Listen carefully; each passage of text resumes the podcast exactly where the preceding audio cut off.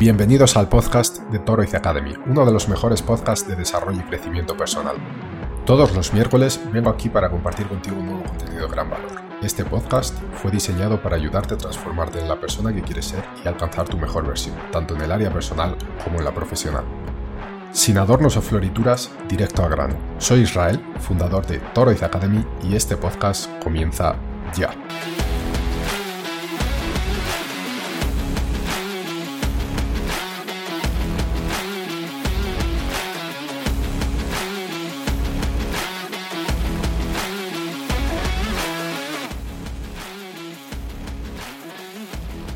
Buenas y bienvenidos una semana más a La Singularidad, este programa de desarrollo personal, donde todas las semanas traemos un invitado un invitado para hablar de un asunto concreto, para que bueno, nos ayude y nos enseñe a llevar la vida un poco más leve. La invitada de esta semana es psicóloga sanitaria, cofundadora y CEO de Vitalmente Psicología y Bienestar, redactora de newsletters sobre psicologías y salud emocional, especialista en mindfulness y regulación emocional y experta en procesamiento emocional de experiencias traumáticas con EMDR. Su nombre, Alicia Ayuso. Alicia, ¿qué tal? ¿Cómo estás? Bienvenida. Muchísimas gracias por estar aquí con nosotros. Encantada. Un placer poder estar aquí y que me, que me has invitado. Muchas gracias. Bueno, oye Alicia, eh, preséntate un poco tú. Eh, ¿Qué nos puedes contar un poco de, de ti y de tu trabajo?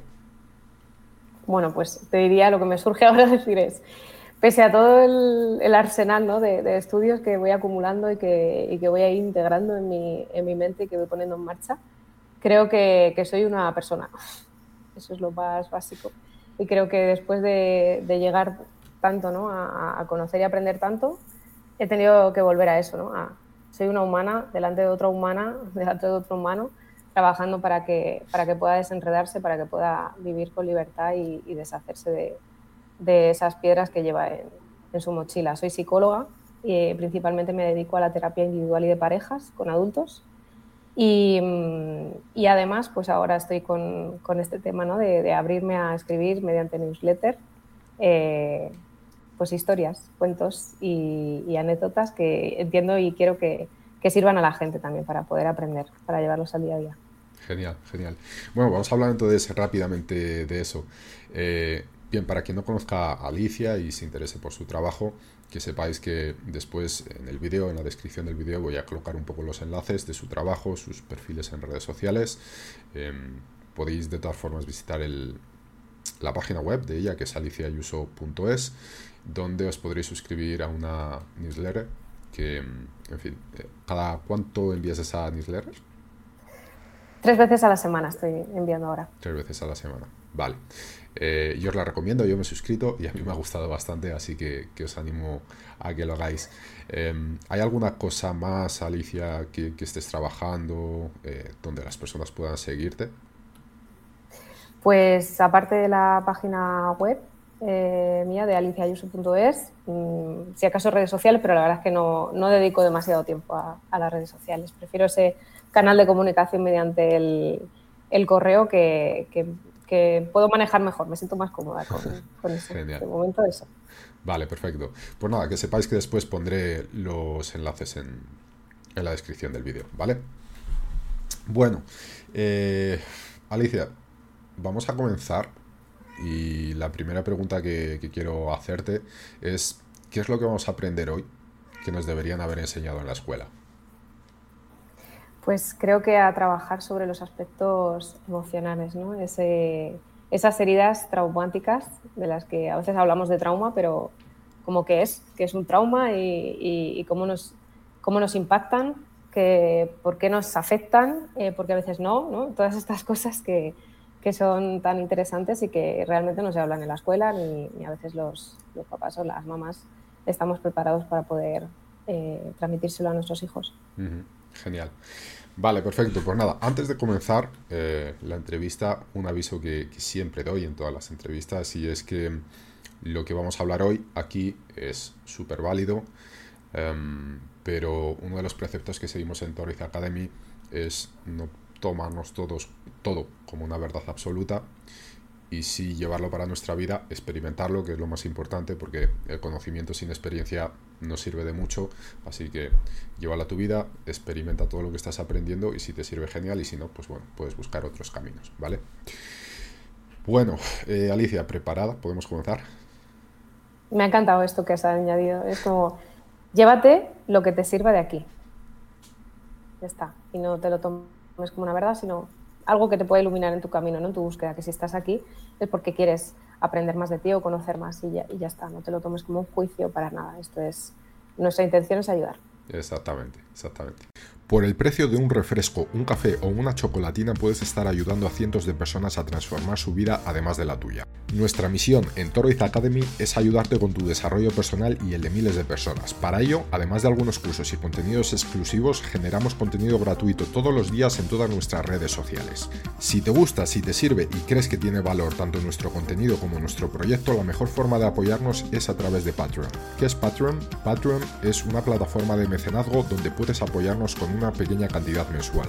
Para apoyarnos es muy sencillo, accede a patreon.com barra Academy y escoge la suscripción que más te convenga. Además, dependiendo de la suscripción, puedes acceder a contenido exclusivo, obtener descuentos de hasta un 75% en nuestros cursos o participar en nuestra comunidad de WhatsApp. Vale, genial.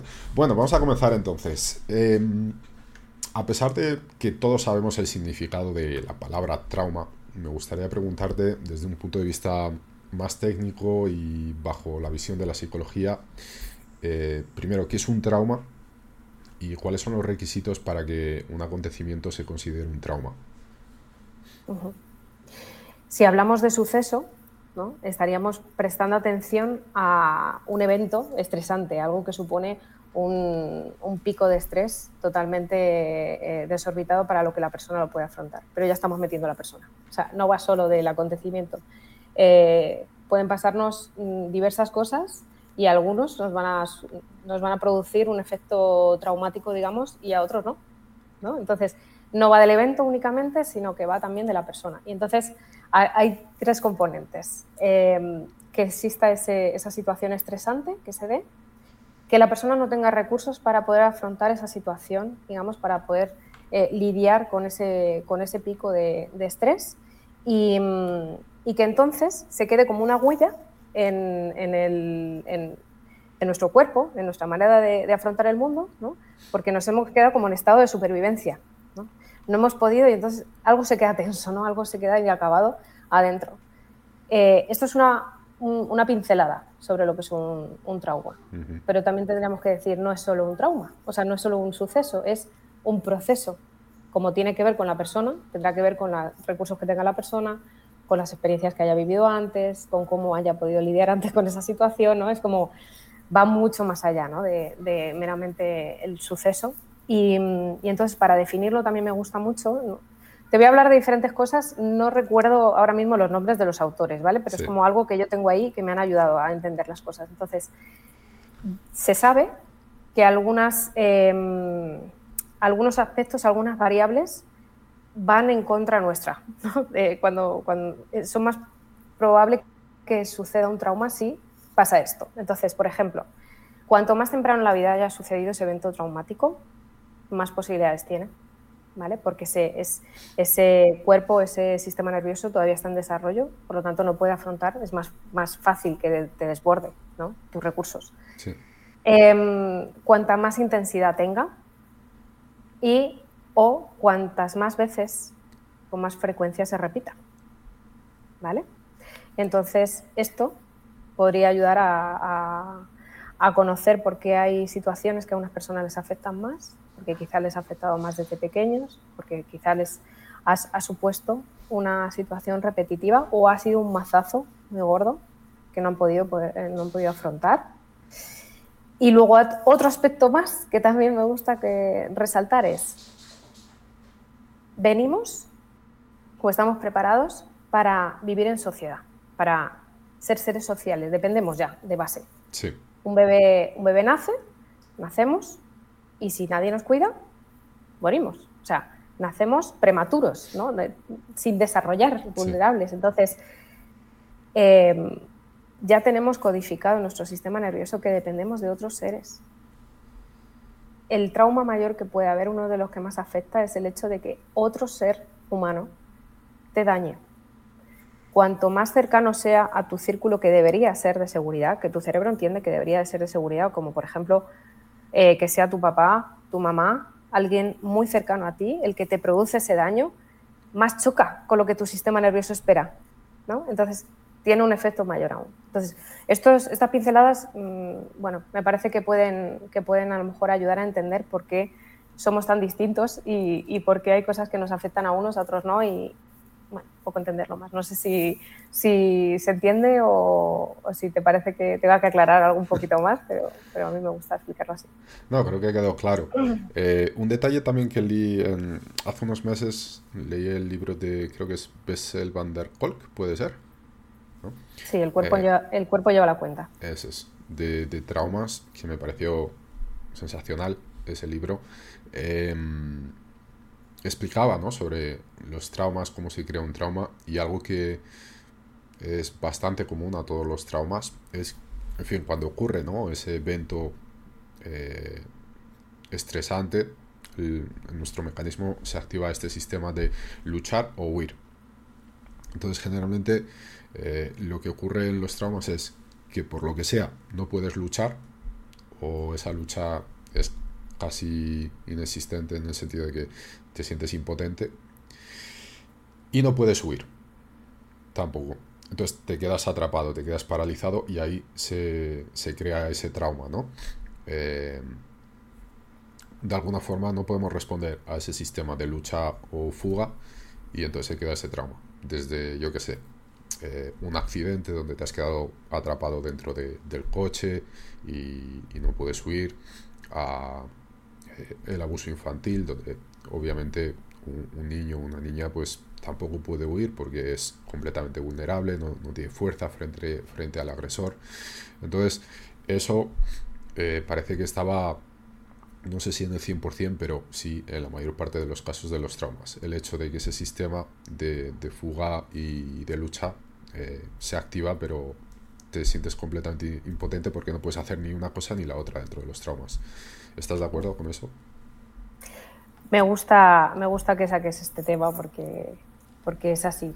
una de las cosas, si a alguien le preguntas, si la persona que nos está oyendo ahora le, le decimos, ¿qué experiencias negativas crees que te han dejado huella en la vida?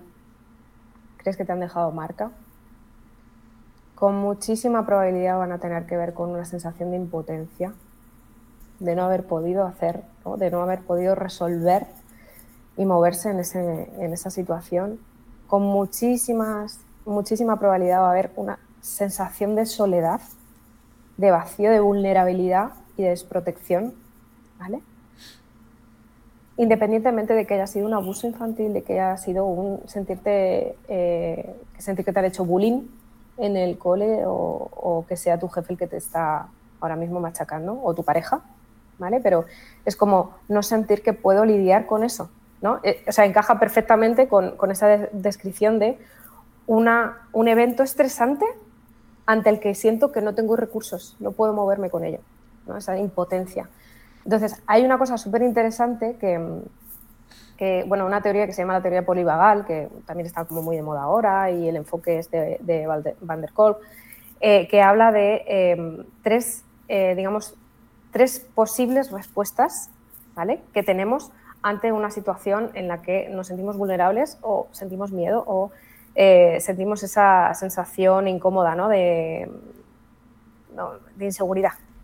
Entonces, digamos, la primera respuesta, la que se pondría en marcha, eh, debería ser la de poder contar con alguien con el que poder hablar de esa situación, poder pedir ayuda. Es como eh, echar así, tender la mano y que hubiera alguien ahí para mí.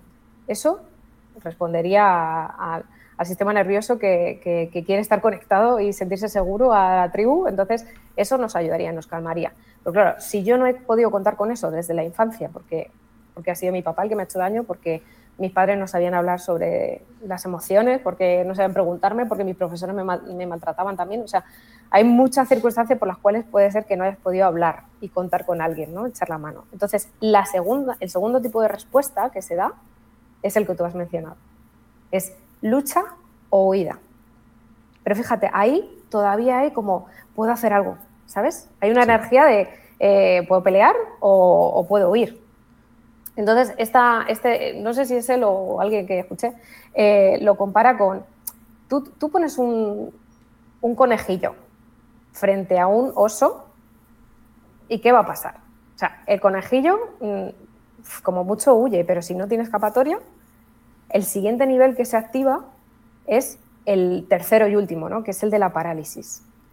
El, cerebro, y ahora mismo no recuerdo cuáles son los nombres de, esos neurotransmisores que se liberan, pero lo que hace es prepararse para la muerte. Y entonces empieza a segregar una serie de opiáceos para que desconectes de las sensaciones, y es esa muerte fingida, cuando los animales se quedan, ¿no? que se, se desvayan, se desvanecen, entonces ya me estoy preparando para lo peor. Y esas son las tres respuestas que tenemos. En la misma van lucha-huida, ¿vale? Porque ahí se puede hacer algo. Y, digamos que el lugar seguro donde se puede hacer algo es contar con alguien y el lugar inseguro donde ya no se puede hacer nada es la parálisis o el bloqueo. Entonces, justamente cuando hablamos de trauma, tenemos que ayudar a la persona que necesita, eh, que necesita ayuda para, quitarse esa piedra. Es ese evento que se ha quedado congelado en su, eh, en su mente, que, ha dejado su cuerpo por defecto en modo eh, supervivencia. ¿Vale? Es como, tenemos que entrar ahí, tenemos que ayudarle a la persona que se sienta segura estando acompañada en ese, en ese lugar, que sea capaz de distinguir que está en el presente con el terapeuta, por ejemplo, con, con el psicólogo que le acompañe, y que a la vez puede estar mirando esa situación, es decir, atención dual.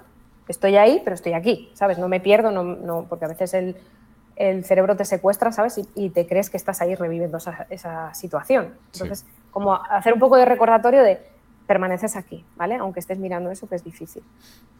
Entonces, em, y entonces ayudamos al sistema nervioso a que dé la vuelta, ¿no? A que de ese estado de parálisis pueda pasar por lucha o huida, lo que sea que necesitaras, y después volver a un estado de, seguridad. Entonces es como, sí, totalmente. Las situaciones de impotencia son donde siento que no puedo eh, afrontar esa situación estresante para mí. Van a ser en las que más, van a ser las que más me afecten, las que más huella me dejen, pero se puede hacer algo. Se puede salir de ese estado. O sea, lo único malo es que para salir de ese estado hay que mirarlo. o sea, eso es, sí, eso es. Que, hay muchas personas como, ay, no quiero, no quiero. Eh, yo, yo quiero tirar para adelante, ¿no? Yo quiero tirar para adelante y seguir mi vida y hacer. Ya, pero es que en realidad esto está dominando tu vida. Porque como no quieres mirar esto, estás tirando para allá y llenándote tu vida de tareas y llenándote de, historias, ¿no? Y, y, sin dejarte un huequito libre para. ¿Por qué? Porque si te dejas un hueco libre, la sintomatología de la ansiedad viene sobre todo cuando paras, cuando te vas a dormir, cuando estás a solas contigo mismo. Cuando estás en un estado de calma, entonces, ¡pum!, sale a flote. Como no quiero verlo, pues entonces me, meto en tropecientas mil tareas. Y lo hemos hecho todos, ¿eh?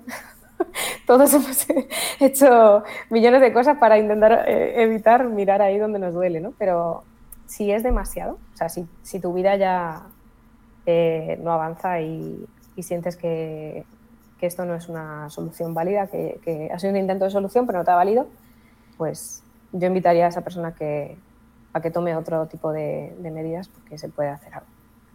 Esperanza, por favor, esperanza. que se puede, se puede hacer algo. Genial, genial. Bueno, eh, ¿por qué has hablado esto un poco, pero vamos a ver si conseguimos desarrollarlo más? Sí. ¿Por qué para algunas personas un hecho llega a ser traumático y para otras no? Eh, nos has hablado un poco de recursos.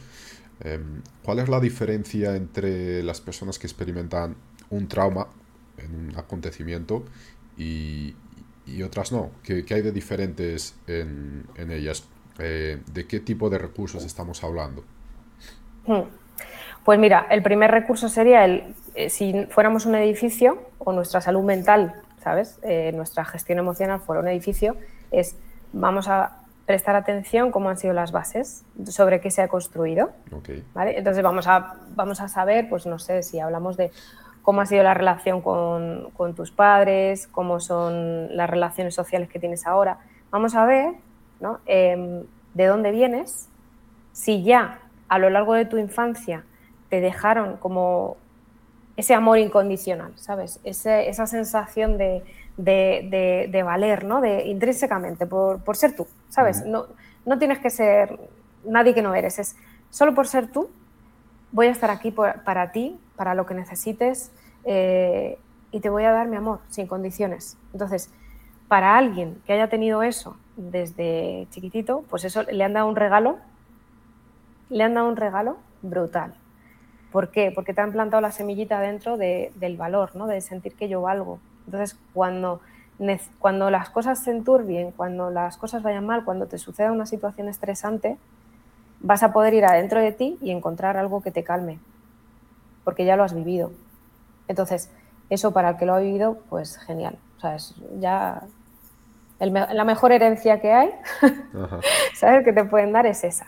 Pero sin perder de vista que, que, no todo es la infancia, ¿no? Entonces, a pesar de lo que te haya sucedido en la infancia, aunque hayas tenido, aunque tus padres no hayan sido los mejores padres, ¿no? O no hayan sabido darte ese amor incondicional, porque también tendrían sus carencias ellos, o sea, esto no va de, de que si no te lo han dado es porque no lo han tenido. Em, o porque no, no, lo han aprendido. Ellos venían ya sin semilla, entonces, ¿cómo te la van a dar si no han sabido? ¿no? No, han, hecho un proceso terapéutico, ¿cómo van a hacer un cambio? Entonces, aunque eso no lo hayas sentido, a lo mejor has tenido en tu vida algún mínimo, eh, mm, alguna mínima interacción o vínculo que haya sido significativa para ti, como por ejemplo un profesor, otra persona de tu familia, ¿no? Es como te has podido sentir mínimamente seguro o cobijado con otra persona, aunque no haya sido de base, aunque tu edificio en la base no lo haya tenido, pero se ha ido construyendo con, conforme has podido tener otras interacciones. Y eso te lleva hasta el presente y entonces, ahora sí que sí, que en el presente tienes la oportunidad de, pese a lo que te haya pasado antes, conocer y darte la oportunidad de conocer nuevas personas que sean Mm, personas vitamina o que sean personas que te aporten, ¿no? que, que sientas que sí que están ahí para ti, ¿no? que no reproduzcan ese patrón de no puedo contar con nadie, sino todo lo contrario, que digas, me doy la oportunidad de contar con estas personas y saber que están ahí para ti y saber que van a ser tu, tu refugio en caso de, necesitarlo. ¿no? Entonces, con respecto al pasado, pues claro, el pasado nos marca un montón, ¿vale? Em, puede ser que incluso en la peor de las familias alguien estuviera para ti, ese profesor, ese, ¿no?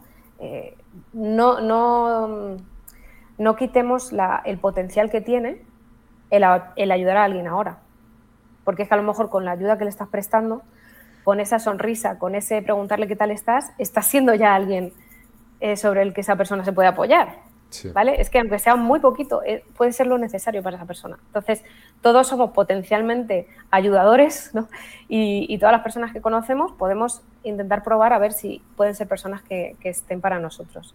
Entonces, las experiencias vividas marcan mucho, pero no eh, quiere decir que por haber estado en una familia en la que no han sabido darte calor y cobijo, no vayas a poder vivir libre de eso. Puedes construir una relación de amistad, de pareja, eh, con otras personas que, sí que lo sean para ti. entonces, sintetizando lo que nos has dicho, la base está en las relaciones interpersonales. Totalmente. Totalmente. Ese es, el, punto de partida. Llegas a la vida y ya naces preparado. O sea, nacemos de bebés eh, con la capacidad de poder emitir un llanto, ¿no? Una llamada de, socorro, de necesito ayuda. O sea, ya venimos con eso de base. Sí. En función de lo que vamos recibiendo, entonces vamos construyendo nuestra idea de nosotros mismos. En esa conexión, en esa relación interpersonal. Cuanto más de calidad sean, cuanto más eh, amor y vínculo seguro sepan darnos, más segura va a ser nuestra confianza en el mundo. Es como que vamos a predecir ah, me he caído, pero siempre he, tenido alguien que me sostenga. Entonces empiezo a predecir, bueno, si me caigo me puedo levantar, ¿sabes? Y aunque estas personas no estén porque hayan fallecido, porque ya no estén a mi alrededor, yo sé que puedo confiar en la gente. Sé que puedo de nuevo volver a abrirme. Entonces ya ni siquiera necesito a esas personas. Las tengo la esencia, lo que necesitaba de ellos, esa sensación de seguridad, me la quedo conmigo. Y entonces puedo ir por el mundo siendo independiente, digamos, eh, pues siempre vamos a ser interdependientes, pero eh, autónomo, ¿no? Es como tengo capacidad de autorregular mis emociones porque ya la he vivido de forma segura con otras personas. Ok.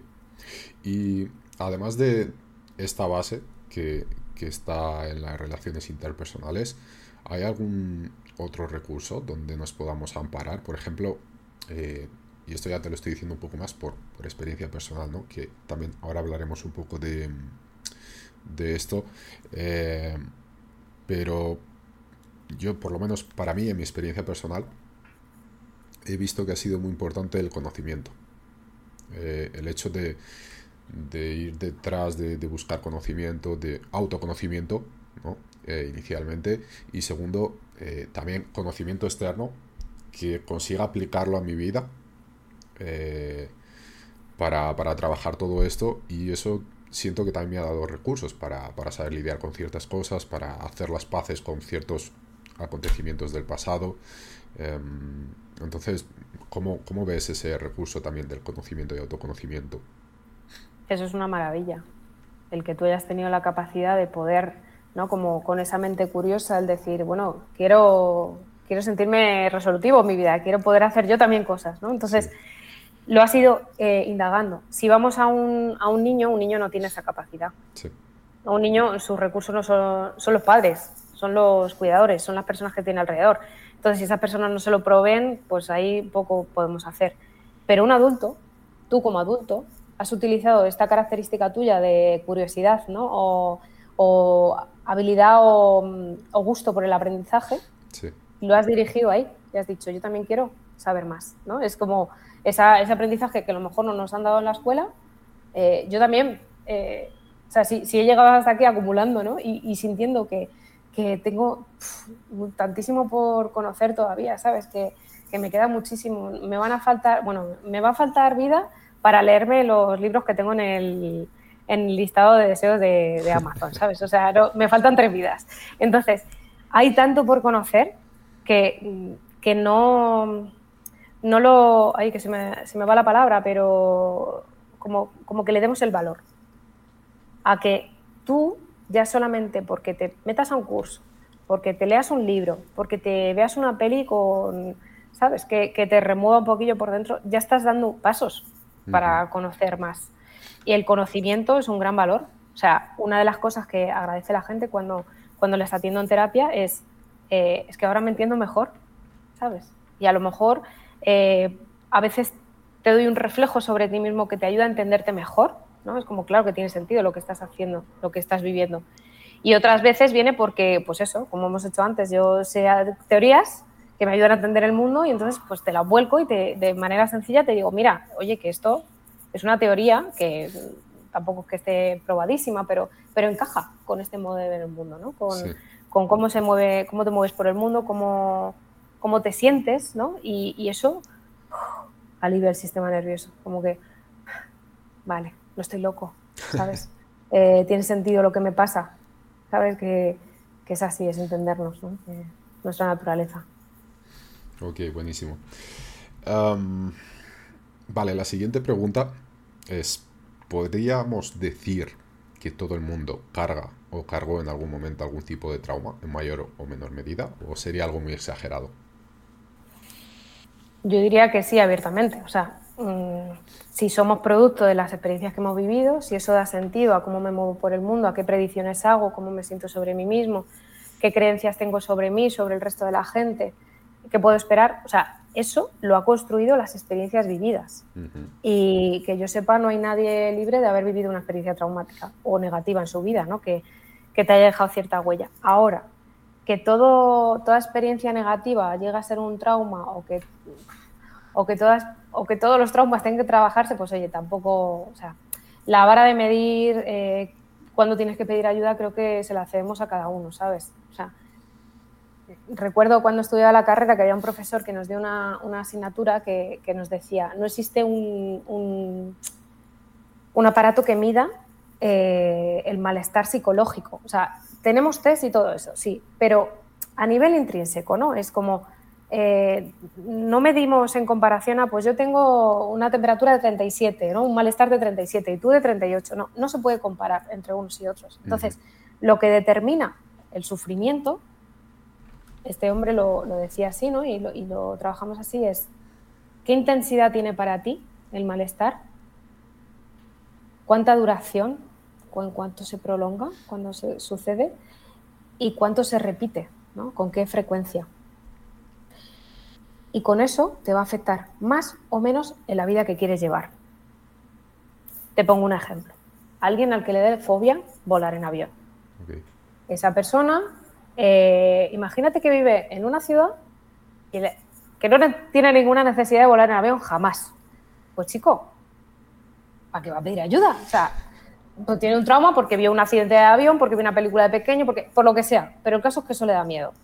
Sí. Eh, pues déjale libre y, claro, si en el momento en el que esa persona diga, ostras, que quiero irme de viaje con mis amigos, eh, ostras, que, de repente me han contratado una empresa en la que voy a estar viajando y quiero cogerlo y quiero, y quiero, quiero tener ese, esa posibilidad en mi vida, entonces ya está chocando, ¿sabes? Esas cosas que te frenan, estás chocando con la persona que quieres ser ese momento creo que es el momento en el que se puede pedir ayuda, en el que está bien que, lo hagas. Oye, mira, quiero ser, quiero conseguir, quiero desarrollarme y no puedo, ¿por qué? Porque tengo que mirar ahí, ¿no? Y me da miedo o no me apetece o, lo que sea. Entonces, historias que nos hayan dejado una huella negativa las tenemos todos. ¿Hasta qué punto tengas que trabajar algo o trabajártelo, digerirlo o superarlo? Pues oye, eso ya eso ya cada uno, ¿sabes? En el momento en el que te toque, si te apetece, pues bien está. Y si no quieres pedir ayuda, pues oye, también estás. Y, o sea, mi objetivo es que sepas que hay alternativas, ¿sabes? Que no te tienes que quedar con eso para toda la vida o renunciar al puesto de trabajo que quieres o renunciar a ir con tus amigos de viaje o que no tienes por qué hacer eso, ¿vale? Que se puede superar y que se puede tirar para adelante. Ok. Yo esta pregunta te la hago porque, mm, para quien nos esté escuchando, ¿no? Eh, al final, creo que para trabajar un trauma o para trabajar un problema, el primer paso es reconocerlo. Y, hay muchos traumas que no queremos reconocer. Y hoy además, eh, con la proliferación de las redes sociales, generalmente lo que vemos son casos de éxito, donde vemos superhéroes, personas exitosas y es inevitable compararnos con ellas. Entonces, cuando vemos esas personas eh, yo qué sé, te voy a poner un grande que ahora está de moda, Elon Musk. Mm. Es un genio, independientemente de que después otros comportamientos que nos puedan gustar más o menos. Pero bueno, eh, la persona más rica del mundo, eh, gran, eh, gran empresario en todos los negocios que ha hecho, etc. Y claro, tú dices, pero esta persona tiene, ha podido tener algún tipo de trauma, porque fíjate hasta dónde ha llegado. Y a mí todos los traumas que yo tengo me pesan un montón, me impiden tener quizá buenas relaciones, me impiden desarrollarme en el trabajo, me impiden crear un negocio, en fin.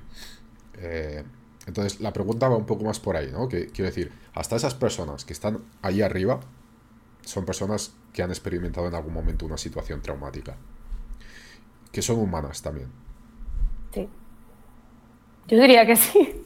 Yo diría que sí. De hecho, claro, eh, si nos fijamos en, lo que se ve, Elon Musk, pues claro, se ve como un tío que, toca algo y, se vuelve de oro, ¿no? Entonces, muy bien, ¿sabes? Tiene esa habilidad, tiene una serie de características fenomenales para desarrollar eh, a nivel empresarial o creatividad o ¿no? como esa visión en este momento de la historia y en el momento y, en el lugar en el que ha nacido donde se ha desarrollado. Porque puede haber mentes igual de brillantes que la suya, pero que no tengan las condiciones para haber llegado hasta ahí, ¿no? Es como, a veces es un poco casuística, ¿no? De, Que sea en ese momento determinado tal. Pero yo te diría, joder, pues, mm, no sé, si se tuviera una conversación con sus hijos, ¿no? Si, no, si pudiéramos estar ahí por un momento eh, hablando de cómo son las relaciones familiares en, en ese sentido. Yo creo que estaba, por lo menos que tuvo una segunda pareja o algo así y le puso un nombre súper extraño a, su hijo o hija, no sé lo que es. Em, pero, pero la cosa es, más allá de la fachada que se ve, siempre tenemos una parte que, que no nos gusta mostrar y que no va a salir, por supuesto, encima un personaje público, no creo que le apetezca que conozcamos sus vergüenzas, ¿no? sus, eh, sus inseguridades, ¿no? Es como se le da bien eso, pues en eso está. Pero cualquiera de nosotros, eh, hasta, hasta los referentes que tenemos en, en, Instagram o en redes sociales o, donde sea, esas personas en la, en la soledad de su casa, ¿no? cuando, cuando están adentro, cuando lo están pasando mal, se sienten perturbadas, se sienten inseguras.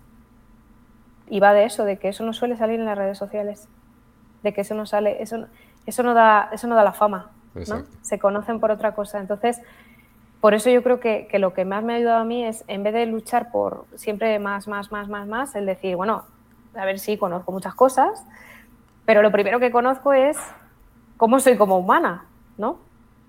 Y en muchas ocasiones pongo ejemplos propios eso que llaman los, llaman los psicólogos autorrevelaciones, pues, pues en muchas ocasiones lo hago porque, em, porque no quiero que nadie me, idolatre, que piense que soy diferente, que no quiero que, que si te metes en la newsletter, el primer email que mando no es como un momento avergonzante, un momento avergonzante que puedo contar, que puedo contar porque la respuesta que tuve en ese momento fue algo que me ayudó a poder integrar ese recuerdo, a que no se quedara congelado, a que pudiera digerirlo, a que me haga gracia ahora cuando lo cuento. Pero las vergüenzas que yo tengo, que yo cargo, que todavía no me siento preparada para poder, porque, porque las tengo que trabajar, porque siento que todavía me duelen, pues esas me cuesta decirlas, ¿no? Es, muchas veces lo traumático, si queremos buscarlo, es como, ¿qué guardas en silencio? Que no le cuentas a nadie, que no lo has revelado nunca, que nunca le has puesto palabras. Pues como, eso te está pesando adentro. Sí. Entonces, Creo que todos tenemos una, cara B, que está bien, que forma parte del ser humano y que, cuanto más, mm, cuanto mejor nos llevemos con esa parte, pues más felices podremos ser, ¿no? Más felices en cuanto a tranquilidad, ¿no? Que para mí la felicidad es más bien eso, ¿no? equilibrio, tranquilidad, ¿no? no tener lucha interna ahí con, conmigo misma. Pero todos lo tenemos. ¿Podemos prevenirnos para evitar tener traumas? wow. Mm. Te diría, sí. Sí. ¿Cómo, se hace eso? Pues mira, eh, a ver, no, puedes evitarlo al 100%, quiero decir. Tú te puedes rodear eh, de personas que te nutran, que vayas sintiendo que esas personas están para ti cuando, cuando los necesites, ¿no? que vayas probando, que vayas empezando a arriesgarte a pedir, a decirle a la gente cómo te sientes. Y en eso ya estás empezando a, reconocer si esas personas van a poder ser eh, lugares seguros o refugios para ti. Esto se construye, claro, tú no sabes de primeras quién va a estar y quién no va a estar. Eh, supone un riesgo, o sea, te vas a tener que arriesgar, vas a tener que, probar suerte, ¿no? Y ir aprendiendo por el camino a base de alguna lechecilla que te des. Entonces, eh, se puede prevenir cosas muy graves a lo mejor si ya nos vamos asentando y refugiando en personas que vamos conociendo que son seguras. Eso en cuanto a lo interpersonal. En cuanto a lo intrapersonal, o sea, pongo lo interpersonal primero porque en muchas ocasiones veo que hay personas que están en ambientes de trabajo donde pasamos muchísimas horas, en ambientes de pareja donde pasamos muchísimas horas, eh, familia con, con, los hijos, ¿no? Es, en esas áreas donde pasamos la vida, la mayor parte de la vida, y estamos sufriendo. Entonces, si quieres hacer un cambio, si quieres prevenirte y empezar a ser más feliz y que la vida te duela menos, empieza a hacer cambio por ahí. ¿Vale? A, bueno, a ver cómo se puede cambiar este entorno para que sea más agradable. Por eso empiezo por ahí, porque eso ya nos afecta directamente. Y luego, a nivel interpersonal, por supuesto, tú lo has dicho antes, el mm, leer el, tener curiosidad, ¿no? El, eh, no te quedes con esto, o sea, has empezado con esta charla, ahora que estamos nosotros, vale, pues sigue, busca más, indaga, eh, prueba en ti, ¿no? Yo todas las eh, formaciones que hago, me las llevo a mí, las aplico a mí, las pruebo y veo qué, qué resultados me da, ¿vale? Veo cómo lo siento, cómo lo vivo, entonces, y me gusta, porque eh, lo que me sirve, pues con más ganas aún lo, lo, quiero llevar a las personas y les digo, mira, sé que no tienes ninguna fe, esto te va a parecer rarísimo, ya lo hablaremos, pero ciertas terapias ¿no? o cosas así que no se conocen y, digo, sé que ahora mismo te estoy hablando en chino, pero confía un poco, ¿vale? porque sé lo que estoy haciendo. Entonces, se puede salir de ahí. Así que mm, yo diría curiosidad. La curiosidad es el antídoto del estrés, ¿no? Es como si estamos con miedo, el sistema nervioso se bloquea, tiende a eh, estar en rojo, ¿no? y si tenemos curiosidad, hay apertura. Entonces, que te apuntes a un curso, que te empieces a hacer una lectura, que, empieces a escuchar más de estos temas, ¿sabes? Porque eh, ¿no? ver, vídeos y, escuchar un podcast y, eso empieza a moldear mi, a mi narradora interna, ¿sabes? Empiezo a escucharme de otra manera, porque he empezado a, a ver realidades que no, que no sentía que fueran posibles antes. Sí. Así que yo creo que ese es un buen punto de partida. Y el crecimiento personal es muy importante. Algo que, que has dicho y que tienen en común las dos, tanto lo interpersonal como lo intrapersonal, em, y que yo creo que es obvio, pero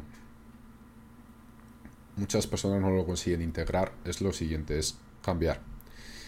Eh, cuando tenemos, yo que sé, como has dicho al principio, ¿no? Eh, cuando hay un problema en el trabajo, cuando hay un problema en pareja, hay un problema en casa, muchas veces eh, la persona espera que alguna situación cambie, que algo cambie. Simplemente se queda parado, paralizado.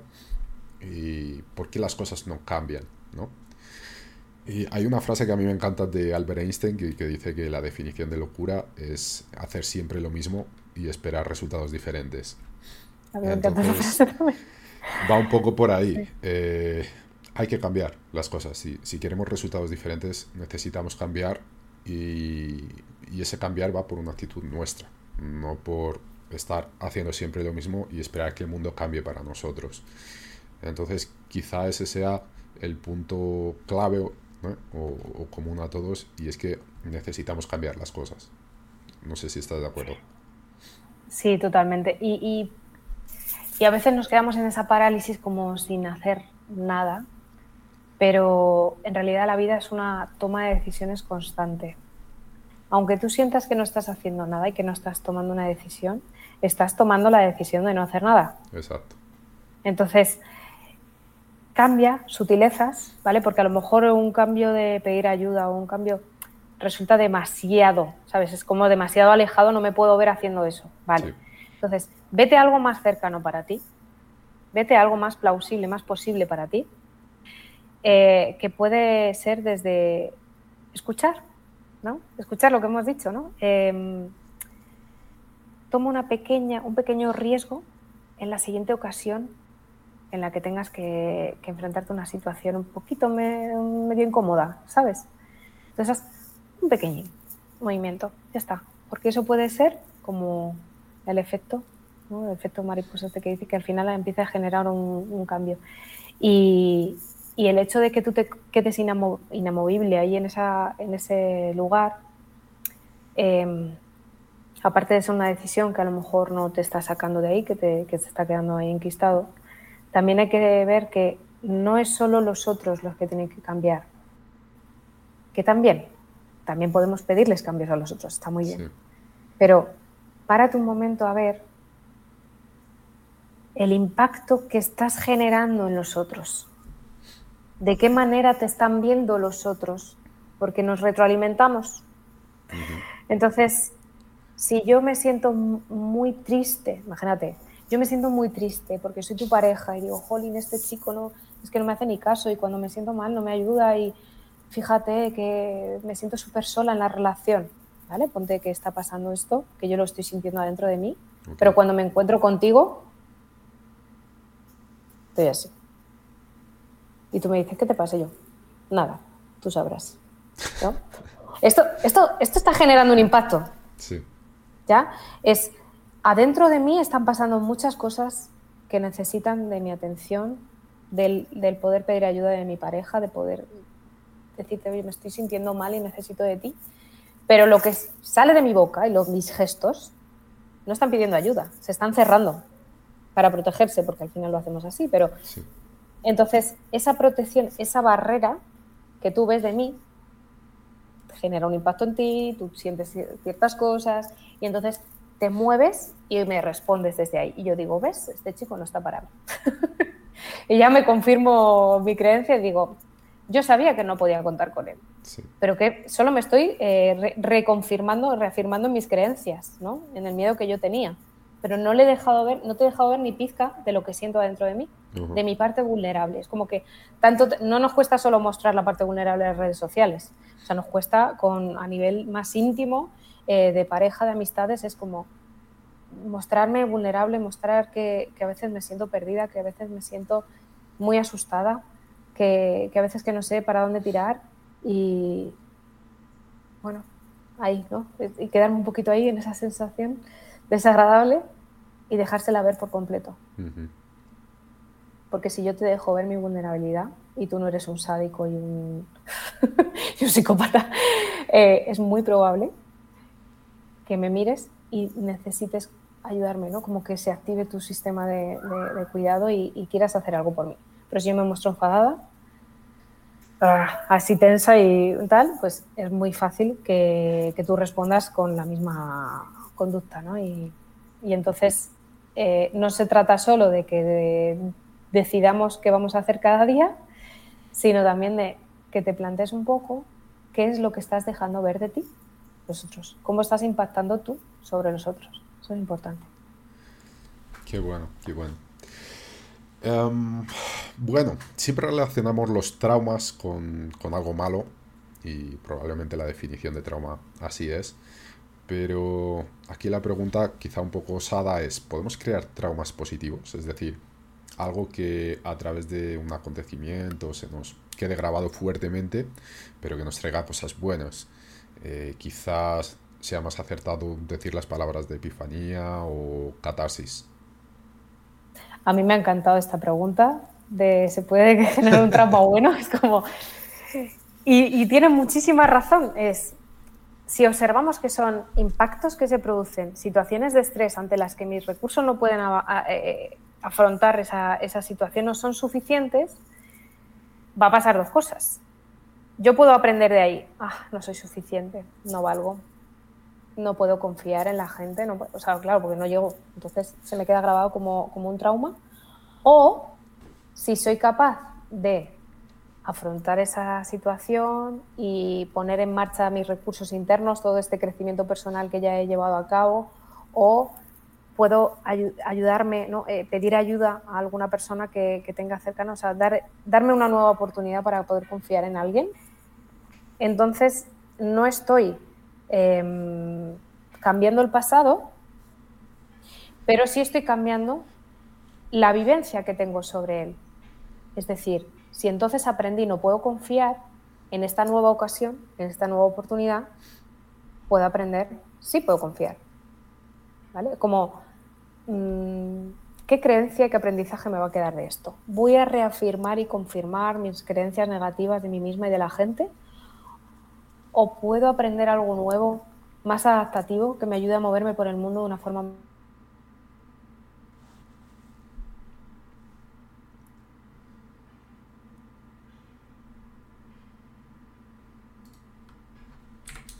no sé cómo lo llamaría yo, cuando, dependiendo eh, de la... Alicia, disculpa porque se, ha congelado unos 20 segundos la cámara.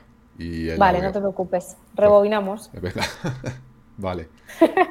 Entonces, eh, no sé dónde me quedé, pero, pero bueno, que esto seguro que no ha salido. Mi experiencia o mi, teoría es que en las ocasiones en las que tenemos una necesidad, en las que esos eventos eh, traumáticos suceden, esas situaciones de, pues eso, de necesidad, de, no llego, no, ese momento es una oportunidad para si no recibo la ayuda necesaria o no puedo afrontar esa situación, me va a quedar un trauma, pero si recibo esa ayuda necesaria o si puedo sentir que tengo capacidad para poder afrontarlo, me va a quedar, no lo sé cómo decirlo, una experiencia de conexión, una, creencia positiva de mí misma.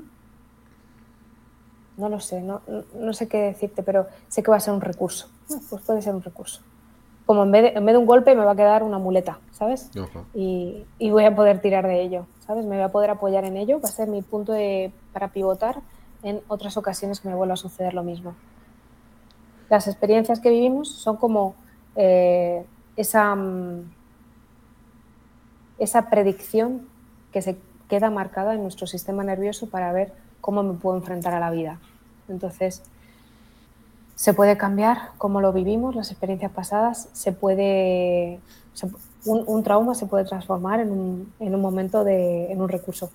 Qué bueno. O sea, puede, puede haber un cambio radical. Eh, es como, de hecho tenía algo preparado para escribirlo, ahora me voy a animar seguro en la, newsletter ¿no? a, a escribirlo, pero resultaría increíble si yo te digo que una persona en una, en una sesión de las que llevamos a cabo, al principio de la sesión, trabajando con un recuerdo perturbador, con la pérdida de un ser querido, empezó con muchísimo sufrimiento y al rato, en, esa misma sesión, volviendo a ese recuerdo, le salió una sonrisa. Qué bueno. Entonces, claro, no te vayas a pensar que esto es gratis y que, y que no sufrió y que fue indoloro, no es.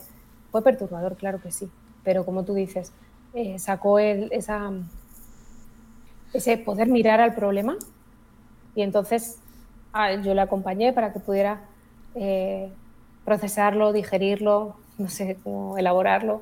El caso es que revisamos el pasado y cambia la visión y la vivencia que tenemos sobre él. No cambiamos el pasado, pero sí la manera en la que lo vivimos. Y eso sí se puede hacer. Qué bueno, qué bueno. Bueno, el mensaje de que hay esperanza. Sí, total, ese es mi mensaje. Vale. Bueno, eh, cada persona sufre el trauma de forma diferente, ¿no? En base a los recursos que tiene. Y también, según ocurrió, obviamente, ese trauma, el momento, el lugar, eh, puede haber derivado en lecturas diferentes. Eh, por ello, sabemos que hay muchos tratamientos diferentes también, que para cada trauma y para cada persona, el tratamiento puede ser uno u otro. ¿Puedes presentarnos así rápidamente y resumidamente diferentes tratamientos que existe frente a los traumas? Mm. Yo te voy a presentar lo que yo utilizo, ¿vale? Porque, bueno, es lo que he aprendido y sobre lo que te puedo hablar con más seguridad. Entonces, em, hay terapias, mira, se habla de que, de que algo que es doloroso, un trauma, se puede trabajar de arriba a abajo o de abajo a arriba. Perdón. Entonces, de arriba a abajo, ¿qué significa? Utilizamos terapias basadas en el pensamiento, en la cognición, en, en, hablar para digerir sucesos, no es como que vamos, al, vamos para abajo, hablamos para procesar eso. Y luego hay otras terapias que se basan en lo corporal de abajo arriba para conectar con las sensaciones, con eso que vives, ¿no? Y después cambiar las creencias, ¿vale? Creencias y cuerpo, cada una puede ponerle mayor o menor peso. Entonces, en mi experiencia con las terapias, eh, mm, con la, mira, yo mm, comencé con terapia cognitivo-conductual y me pareció que se me quedaba corta en muchas ocasiones. En todo el tema del trauma se quedaba cortísima. O sea, me parece muy buena en muchos sentidos de ponerte a lo práctico, a las tareas, a lo que necesitas para... No es como energía para, para focalizarte en lo que quieres conseguir pero claro, te aparece una piedra que no te deja avanzar, pues habrá que, volver y prestar la atención. Entonces ahí no me servía. Y entonces fui aprendiendo una terapia que se considera hablada, pero que conecta con el cuerpo, que es la terapia EMDR. ¿Vale? Te diría las siglas en inglés, pero lo mismo meto un gazapo aquí que da graba para siempre. Entonces, se basa a través del reprocesamiento por el movimiento ocular, de sensibilización por reprocesamiento de movimientos oculares. Tiene un nombre muy complejo, pero en realidad lo que hace y está muy apoyada en estudios científicos, o sea, ahora mismo lleva un recorrido de, años, creo que fue en el 87 cuando, cuando Francine Sapiro la eh, descubrió o, le puso nombre, empezó a investigarla y entonces ya pues se, ha, trabajado con ella en muchísimos ámbitos. ¿no? Comenzó con el trauma y luego se fue entendiendo que el trauma eh, no es algo que sucede solo a, los excombatientes de Vietnam, que es lo que le pilló a ella en aquel momento, sino no, no, que es mucho más común vivir traumas eh, internos en la familia, con tus relaciones, ¿no? Entonces ha ido aprendiendo mucho sobre el trauma también en el camino. Y esta terapia, aunque sea hablada, conecta con la emoción, conecta con las sensaciones y ayuda a trabajar las creencias y también las sensaciones físicas. Es como que trabajamos todo el pack, ¿vale? Okay. Luego, otra terapia que se llama la terapia focalizada en las emociones, que estaba indicada principalmente para parejas, es la terapia para parejas que más evidencia científica, mejores resultados eh, tienen, perdón, más evidencia científica, no, que mejores resultados eh, a lo largo del tiempo, ¿no? Estables en el tiempo consigue. ¿vale?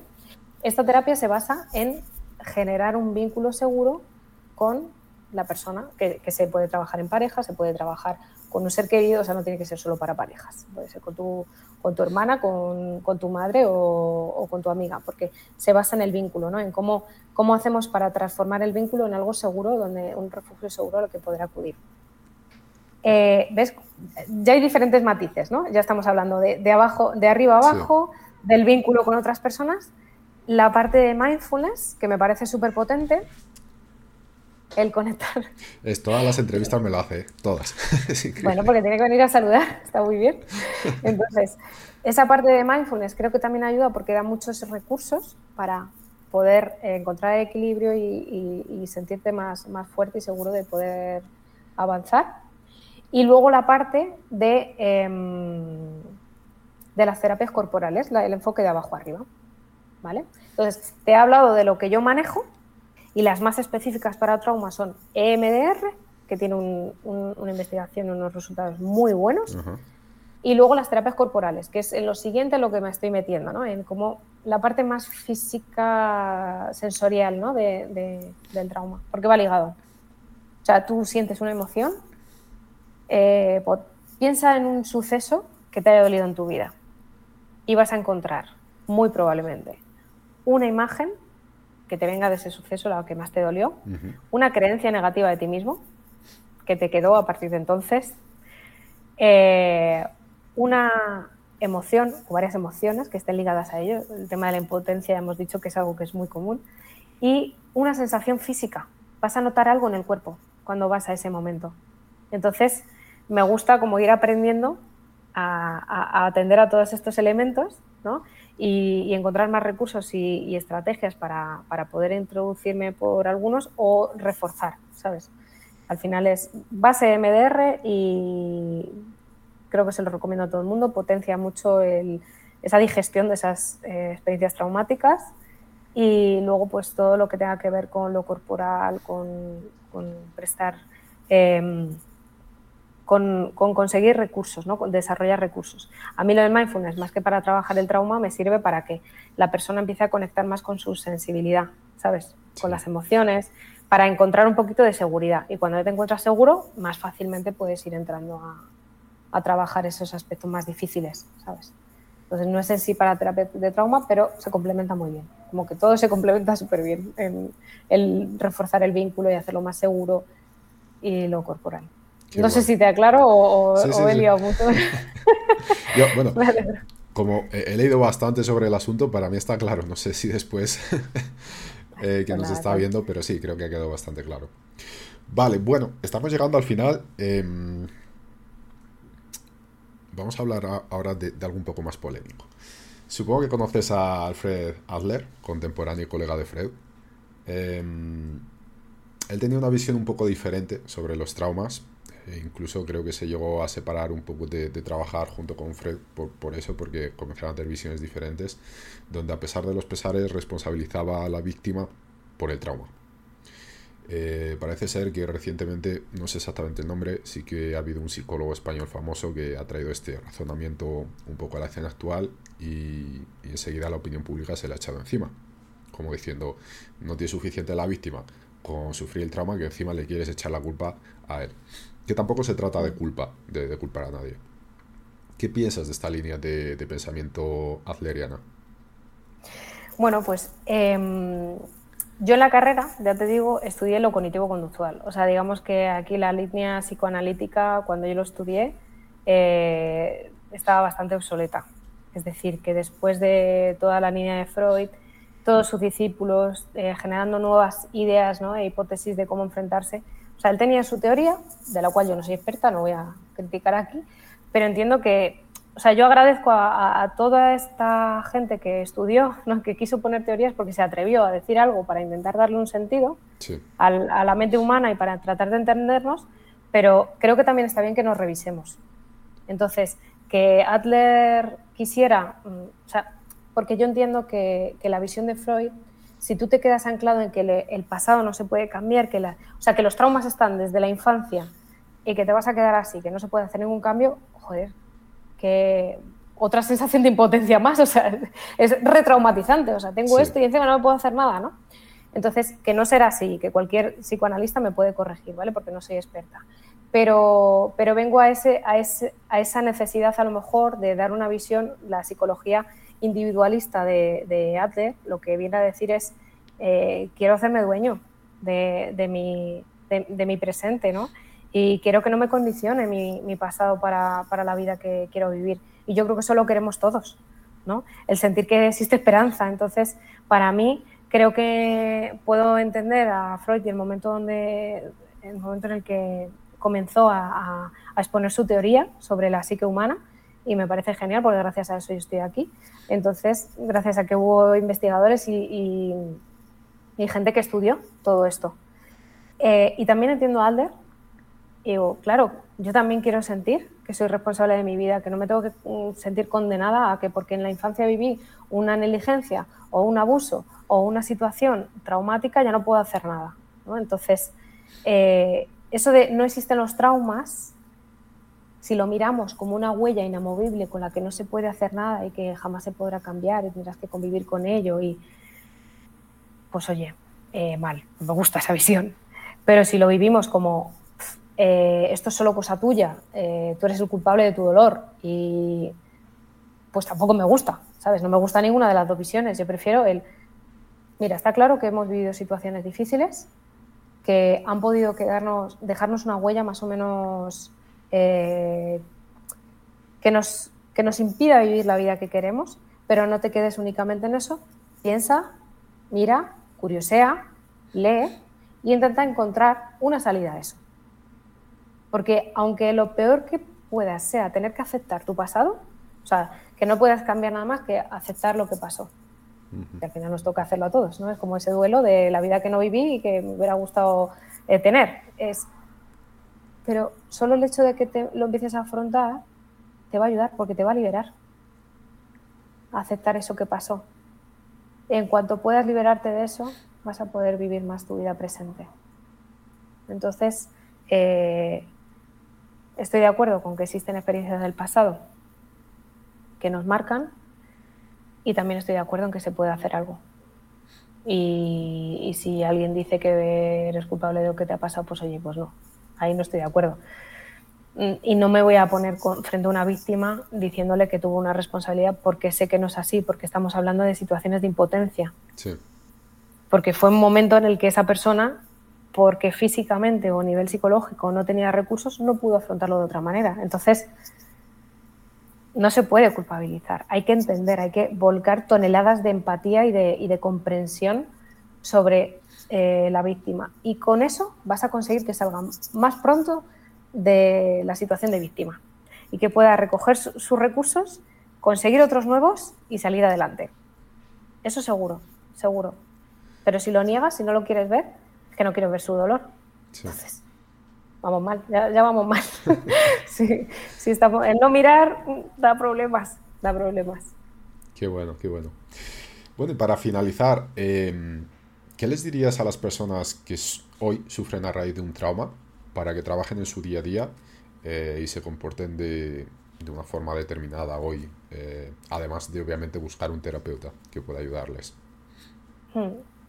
Pues diría que, lo que hemos dicho antes, un poco que comiencen a leer, a mirar, a revisar, a curiosear, si les llama la atención algo de lo que he comentado, pues que también lo miren. Ah, pero esto que es, yo nunca había oído hablar de esto, el MDR. Bueno, empieza a mirar, empieza a mirar, porque en cuanto veas testimonios de personas que han pasado por lo mismo que tú y que no han podido superar, pues te vas a animar, ¿sabes? Eh, que si cuentas con alguien en tu entorno que sea seguro, puede ser la primera persona a la que le puedas comentar algo de esto, de esto que nunca has hablado y que y no tiene por qué ser un terapeuta o un psicólogo, o sea, simplemente que comiences a afrontarlo en tu entorno, ¿no? en, tu, en lo que tú te sientas capaz de ir, avanzando. Y si tu entorno no es seguro, pues entonces sí, vas a necesitar una ayuda externa. Y no pasa nada, porque nos ha pasado a todos. O sea que, eh, no hay nada mejor que hacer uso de la parte humana que llevamos ahí social de pedir ayuda a otro. Sí. Que, si hay hacerlo, pues eh, es que se tiene que hacer. y que vamos mal cuando no nos conectamos con el otro, no cuando nos conectamos. Genial. Ok. Bueno, Alicia, eh, pasamos a la fase final de, la entrevista donde te voy a hacer tres preguntas genéricas que le hago a todos los invitados. La primera de ellas es, de todo lo que hemos estado hablando hoy, de este asunto, si pudieras eh, mandarle un mensaje para padres, profesores, educadores, tíos, primos, yo que sé, alguien que tiene contacto directo con los más pequeños y que de alguna forma sus palabras, sus actos les va a influenciar, eh, para bien o para mal, hemos estado hablando de traumas, ¿qué les dirías? ¿Qué, qué mensaje les mandarías? Pues primero desculpabilizar. Porque si lo haces mal como papá o como mamá o como profesor y cometes errores, eh, es normal, bienvenido a la humanidad. Eh, reconocer eso, que simplemente cometes errores porque nadie te ha dado instrucciones de cómo vivir, ¿no? Y lo que te han enseñado puede ser que haya sido insuficiente o, te hayan faltado cosas, te hayan haya cosas que todavía no están en tu entorno, a tu disposición. Entonces, eh, curiosidad, indaga y ando por esos pequeños seres que tienes ahí, a los que, o sea, podemos... Eh, hay una frase buenísima que, que va de... Em, ya te la diré, ya te la diré, si no la pondré en la, en la newsletter, que va como de, podemos ver el fuego y ser partícipes del fuego o ser los primeros que intentamos apagarlo. Algo así decía, ¿no? Entonces, puede ser que tú, hoy que ahora nos estás viendo, puedas ser la primera persona que esté planteándose ver las cosas de otro modo. Solo con eso, solo con eso le estás dando un, un, halo de, de esperanza a esas criaturas que tienes a tu alcance, brutal. Entonces, mírate si tú necesitas ayuda, si necesitas aprender herramientas, si necesitas cambiar algo en tu vida, date la oportunidad. Y para esos pequeños seres le va a venir muy bien, porque tener a, una figura de autoridad, a un, referente con equilibrio, que sepa atenderles, que sepa escucharles, que vas a estar más predispuesto a eso. Les va a ayudar muchísimo. Entonces, todo lo que tú aprendas a nivel emocional les va a servir. Creo que sería lo que, lo que les diría, lo que me surge decir ahora. Qué bueno, genial. ¿Cuál es la lección más valiosa que has aprendido en la vida? Una de las más valiosas que nos podrías decir. Pues ahora me surge, ¿eh? sí. Es eh, aprender a pedir ayuda desde el sentirme vulnerable. Creo que reconocerlo para mí ha supuesto un antes y un después. Qué bueno, qué bueno. Ok, y para finalizar, eh, un libro o una película que, te haya parecido inspirador, inspiradora. Pues me ha venido el, libro de El regalo, de Eloy Moreno. Y es porque guardo un, recuerdo eh, bastante como que me removió mucho y, me sentó mal ese libro. Em, creo que tocó algo en mí, algo que yo necesitaba cambiar y, recuerdo que su lectura me removió. Entonces, una lectura no tiene por qué ser una balsa de, aceite, ¿no? sino que a lo mejor está tocando ahí una inquietud. Es una novela eh, muy chula y, bueno, pues a lo mejor hay otra persona que le apetezca eh, leerla y ver si le resuena algo, si le revuelve o si, o si no le hace nada. Vale, genial. Bueno, eh, Alicia, llegamos al final. Primero, nuevamente recordaros que os dejaré en la descripción del video los links de Alicia para conocer mejor su trabajo, para que la sigáis si os apetece o contactar con ella. ¿Vale? Em, últimas palabras, ¿quieres añadir alguna cosa de todo lo que hemos comentado hoy? Eh, ¿Algo que reforzar o estás satisfecha? Estoy muy contenta y te quiero agradecer. Te quiero agradecer porque, porque me he sentido segura y eso ha hecho que, que me pueda ir soltando ¿no? a lo largo de, la entrevista es muy importante. Al final estamos hablando de sentirnos seguros con otras personas ¿no? y sentirnos cómodos y creo que me lo has hecho muy fácil. Muchas gracias. Qué bueno. Bueno, pues nada, muchísimas gracias a ti, Alicia, por primero por compartir todo este tiempo y todos estos conocimientos con nosotros. Eh, ha sido un placer Y bueno, que sepas que estás invitadísima para volver aquí y seguir hablando de, otros asuntos, que seguro que tenemos un montón de cosas de las que poder hablar. Y nada, de nuestra parte, eh, esto. Muchísimas gracias a, todos, a todas por estar, aquí, eh, por estar aquí. Espero que os haya gustado este programa. Em, si es así, pues nada, os pediría también un like o eh, compartirlo con alguien que creáis que, le puede servir todo este conocimiento para, para ayudarlos. Y obviamente también si tenéis alguna duda, cualquier cosa, podéis dejar un comentario en el video y con gusto responderemos. Así que nada, muchísimas gracias por, por estar aquí y nos vemos la próxima semana. Chao.